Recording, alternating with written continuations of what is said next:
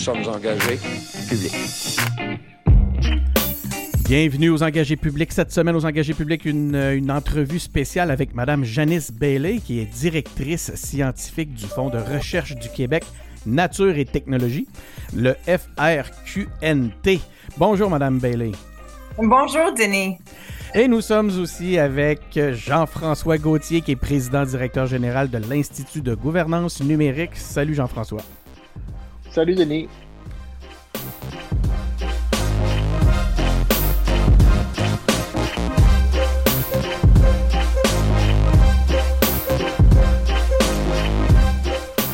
Donc, euh, voilà, oui, vous le savez, hein, aux engagés publics, on valorise l'engagement. Pour nous, c'est important. Et cet épisode est encore un épisode qui s'inscrit euh, dans le cadre de la consultation du grand public en vue de l'élaboration du plan stratégique des fonds de recherche du Québec. C'est une initiative qui est orchestrée en collaboration avec l'Institut de gouvernance numérique, vous le savez. Et euh, encore une fois, comme je vous ai dit dans le cadre des autres entrevues, je suis, je dois, je me dois de préciser que je suis membre du conseil d'administration de de, l'Institut de gouvernance numérique. Donc, je me tourne euh, sans plus tarder vers Mme Bailey. Mme Bailey, euh, ma première question, euh, en, tant que responsable de la gestion du Fonds Nature et Technologie, pourquoi considérez-vous importantes les idées des citoyens pour vous aider à orienter la recherche dans le domaine?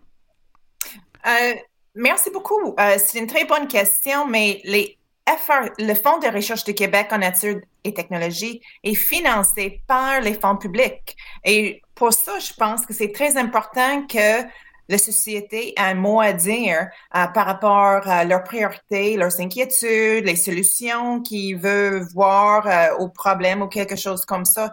Donc, c'est pour ça, je pense que c'est important avant, avant de lancer des programmations de recherche, je pense qu'il faut comprendre quelles sont les inquiétudes du public ou les, lacunes, les questions à, poser?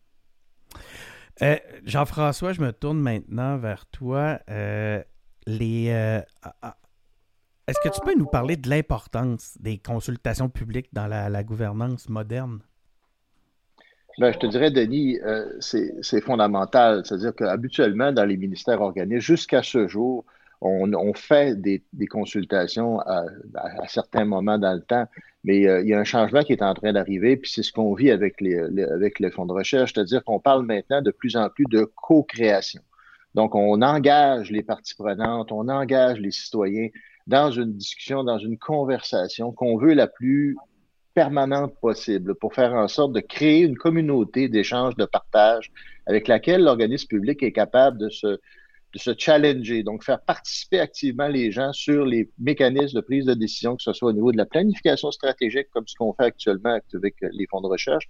On, c'est maintenant la, deuxième fois qu'on le fait. On l'avait fait une première fois en 2017. Mais on est surtout aussi dans la création de nouveaux programmes. Avec, ces, avec cette participation-là, on est capable vraiment d'influencer les décisions qui se prennent à l'intérieur de ça. Et c'est ce qui est vraiment bien dans le cadre des fonds de recherche.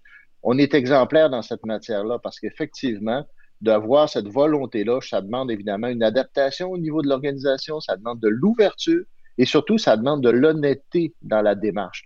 on le sait, là, c'est très important. Si on écoute les gens, on fait pas seulement, il faut pas seulement les écouter, il faut les entendre et il faut agir à partir de ce que les gens nous disent. Et ça, c'est la beauté de ce qu'on fait avec les fonds de recherche. À venir jusqu'à maintenant, tout ce qu'on a fait comme démarche de co-création a vraiment conduit à des résultats. C'est-à-dire qu'il y a des nouveaux programmes, des nouvelles initiatives qui ont été mises en place avec ce vrai dialogue-là qu'on a créé avec les citoyens. Euh, donc, en nature et technologie, le citoyen et la citoyenne ont, peuvent avoir un impact, peuvent influencer les priorités. C'est ce que j'en comprends. Madame Bailey, euh, je me tourne à, nouveau vers vous. Pouvez-vous nous donner un, exemple pour, qui nous permettrait de mieux comprendre pourquoi les contributions de tous sont importantes dans le domaine? Well, l'exemple probablement le plus, euh, plus important, c'est que notre plus grand défi ou la plus grande crise au monde à ce moment, pandémie à côté, c'est vraiment les changements climatiques. Et je pense que c'est un très bon exemple parce que tout le monde, euh, tout membre de société peut faire son part. Donc, euh, c'est un très bon exemple où peut-être il y aura des grandes recherches à faire pour comprendre pourquoi il y a des changements qui arrivent je pense que beaucoup est déjà connu, mais aussi qu'est-ce qu'on peut faire comme une grande société, quelles sont les grandes démarches à faire scientifiques, mais aussi qu'est-ce qu'on peut faire comme société pour faire les changements? Un programme qu'on a lancé l'année passée euh, avec le FRQNT, c'était en collaboration avec les villes et les municipalités pour leur aider, pour, pour encourager une collaboration entre une ville ou une municipalité avec les chercheurs académiques afin de répondre aux enjeux vécus par euh, nos communautés sans vers une, euh, une mobilité plus durable ou quelque chose comme ça, ou une ville qui est plus propre. Donc, ce sont des, des activités qu'on a pu, euh, on a pu euh, faire ensemble avec le FRQNT. L'environnement, ça tient à cœur, ça nous tient à cœur aux engagés publics. C'est vraiment intéressant de vous entendre, de savoir qu'on peut euh, qu'on peut être entendu. Euh, je pense que ça c'est rassurant. Euh, donc, je vous invite tout le monde, nos auditeurs, à évidemment aller participer à la consultation. Jeff, comment on fait? Jean-François, comment on fait pour participer à cette consultation? Ben, la principale façon de, participer, il y en a deux, mais je voudrais la première, c'est vraiment d'aller en ligne sur le site consultation.québec.ca à consultationquebec.ca.